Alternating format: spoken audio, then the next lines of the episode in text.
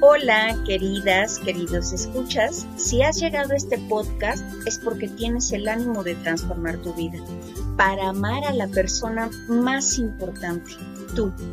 A través de cada episodio compartiremos contenidos que nos brindarán el regalo de la calma, la conciencia, la paz interior, el amor propio, la compasión y la gratitud por la vida. Bienvenidos.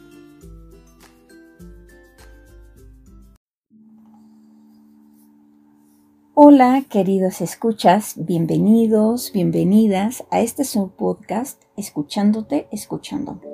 Yo soy Minerva Guerrero y el día de hoy abordaré como tema una pregunta que todos nos hemos hecho alguna vez en nuestras vidas. ¿Qué sentido tiene mi vida? Pregunta difícil, ¿no creen? Existen muchas respuestas al respecto y son muy personales, ya que cada uno de nosotros le otorgamos un sentido a nuestra existencia. Aunque el cuestionamiento resulta arriesgado para mí, intentaré darles algunas pistas que me han proporcionado diversos escritores que bien pueden conocer muchos de ustedes. No soy experta en el tema, pero sí una profesionista a la que le gusta leer, sobre todo cuando se trata de temas que nos conciernen como seres humanos integrales. Además, con sus comentarios podemos enriquecernos todos, por lo que te recuerdo mis redes sociales escuchándote, escuchándome en Instagram, Facebook y WordPress. ¿Ok? Con esas palabras claves me encuentras. Escuchándote, escuchándome. Bien, ¿cómo podemos comenzar a responder a la pregunta ¿qué sentido tiene mi vida? Dentro de los prominentes psiquiatras existió un eminente hombre que nos mostró el sentido de su vida a través de experiencias muy singulares que él sufrió en su época. Víctor Frankl fue un neurólogo, psiquiatra y filósofo austriaco, fundador de la logoterapia y análisis existencial.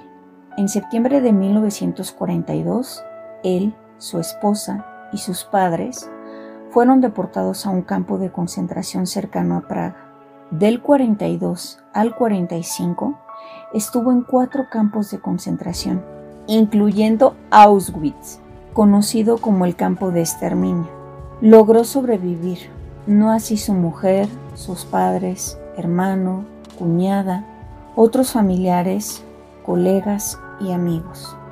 Como se darán cuenta, estos datos biográficos resultan suficientes referentes para encontrar respuestas desde la perspectiva teórica de la logoterapia a la pregunta ¿qué sentido tiene vivir? La logoterapia se centra en el significado de la existencia humana, así como en la búsqueda de dicho sentido por parte del hombre. Por lo tanto, el significado de la vida difiere de un hombre a otro. Como refiere Frankl en El hombre en busca del sentido, ningún hombre, ningún destino puede compararse a otro hombre u otro destino. Por ello, en nuestro cotidiano actuar, cuando estamos en interacción con otros, podemos cuestionarnos. ¿La vida espera algo de nosotros? Dentro de nuestras capacidades, nuestros talentos, ¿existe algo que pueda trascender mi interés personal e incluso beneficiar a otros? Te pido que medites en ello, porque me sorprendió un fragmento de Víctor Frankl cuando describe el estado de ánimo de sus compañeros en el campo de concentración al percatarse cómo de manera particular quienes perdían el interés por vivir eran aquellos que dejaban de tener una tarea por realizar. Su energía, sus pensamientos ya no estaban enfocados en lograr algo. Pareciese que no tenían ya pendientes. Es así como también cesaba ese acto volutivo por vivir. A través de las circunstancias y los hechos que vamos experimentando en nuestro andar, somos retados de manera continua se nos inquiere incluso, somos obligados a tomar decisiones. Necesitamos actuar de una determinada manera. Lo anterior dependerá de nuestro sistema de creencias, de nuestros patrones familiares, de nuestra capacidad de análisis, de nuestra disposición hacia el aprendizaje, porque de cada uno depende el cómo enfrentar lo que se nos pone enfrente. Cito textual un fragmento del libro El hombre en busca del sentido que me parece sublime. Es precisamente una situación externa excepcionalmente difícil, lo que da al hombre la oportunidad de crecer espiritualmente más allá de sí mismo. En vez de aceptar las dificultades del campo como una manera de probar su fuerza interior, no toman su vida en serio y la desdeñan como algo inconsecuente. Prefieren cerrar los ojos y vivir en el pasado. Para estas personas, la vida no tiene ningún sentido. Concluyo cita. Por tanto, si miramos a nuestro pasado, si revivimos las experiencias que nos marcaron emocionalmente de tal manera que fue afectado nuestro ser interior y las observamos no desde el aprendizaje, sino desde el victimismo, navegaremos en círculos y, por tanto, nuestro barco personal jamás tendrá una ruta definida. El entorno, los otros, siempre serán responsables de nuestra felicidad o infelicidad experimentadas. De nuevo, ¿qué sentido tiene mi vida? Víctor Frankl asevera, existe una fuerza motivante del hombre que él llama voluntad de sentido. Esta última refiere esa constante lucha de cada uno de nosotros por encontrarle un sentido a nuestra propia vida. Esta voluntad de sentido es única y específica. Es uno mismo y uno solo quien tiene que encontrarlo. Por lo cual, queridos, queridas, cada uno, cada una, somos responsables de construir nuestro sentido de vida. Y cuando lo encontramos, como decía Franklin, el hombre es capaz de vivir e incluso de morir por sus ideales y sus principios. En este sentido, podemos percatarnos de la magnificencia del ser humano. Somos realmente únicos. Ningún otro vivirá, pensará, ni actuará como lo hago yo, como lo haces tú. En estos momentos, quizá te cuestiones. Si mi sentido de vida depende solo de mí, me resulta complicado encontrarlo.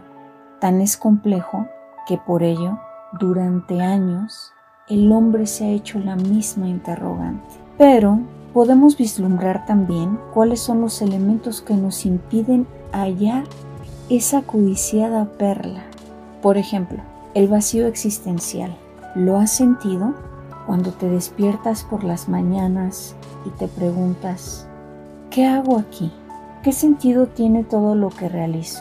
Pues bien, ese desierto que alberga nuestro interior y nos llena de tristeza, melancolía y nos mantiene atados a las bajas frecuencias vibratorias que yo interpreto como creencias limitantes, aprendizajes aún no asimilados, dicho de otro modo, nos perturbarán hasta que logremos trascenderlos. ¿Sabes cómo se manifiesta ese vacío existencial? ¿Has observado el comportamiento de las personas obsesionadas con el poder?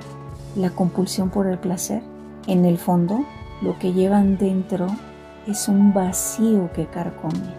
Por ello, para encontrar nuestro sentido de existencia, como bien refiere la logoterapia, necesitamos hacernos conscientes de nuestra capacidad para ser responsables de nosotros mismos, observar nuestro entorno, ver más allá de nuestra individualidad, sentirnos parte del todo.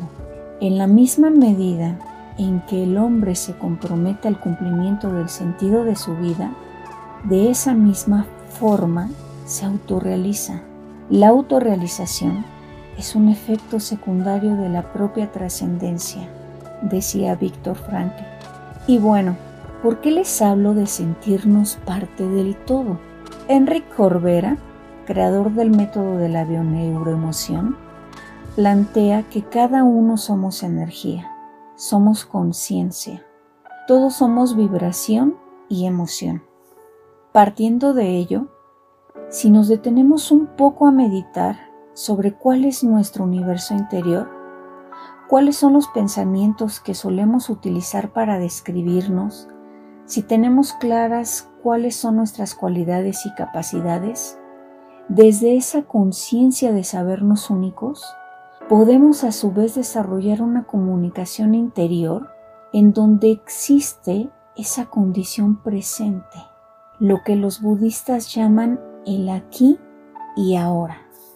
Podemos entonces comprender que cada una de nuestras células forman parte de un todo mayor.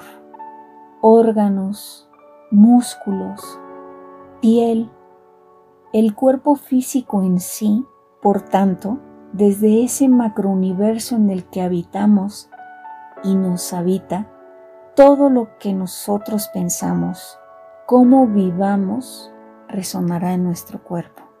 De tal forma, como bien señala amorosamente Corbera, lo que hacemos, hacerlo con la conciencia de que formamos parte de un todo mayor.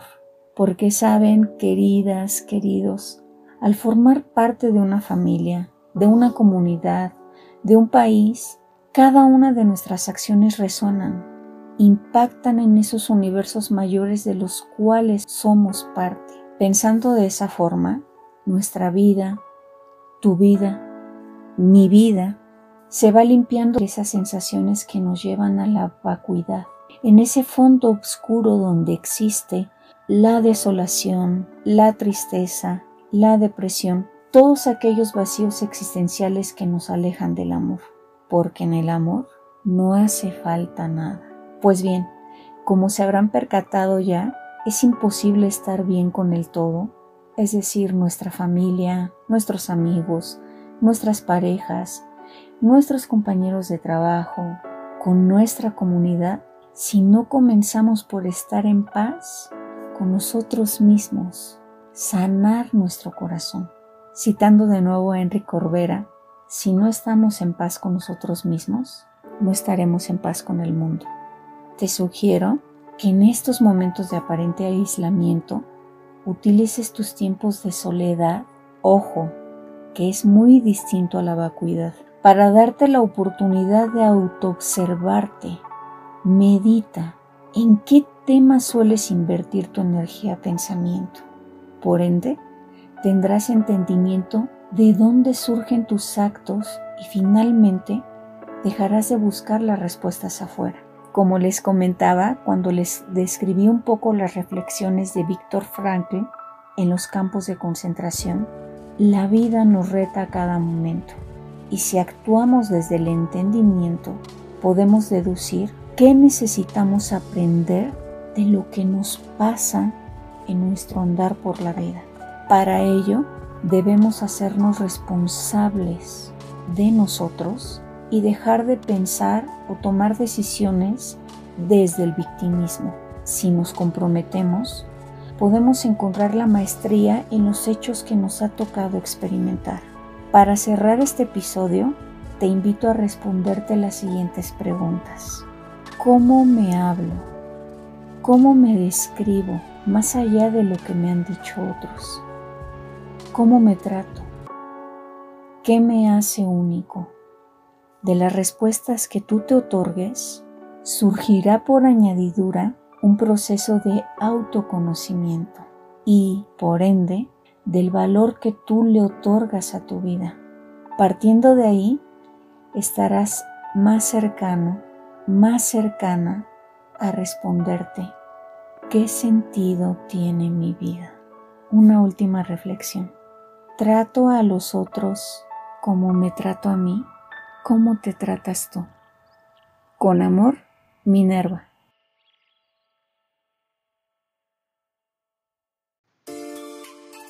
Gracias por haberme acompañado una vez más. Recuerda seguirme para que la plataforma te notifique cuando publico un nuevo episodio. Te espero también en las redes sociales, Facebook, WordPress, YouTube e Instagram con el perfil Escuchándote, escuchándome.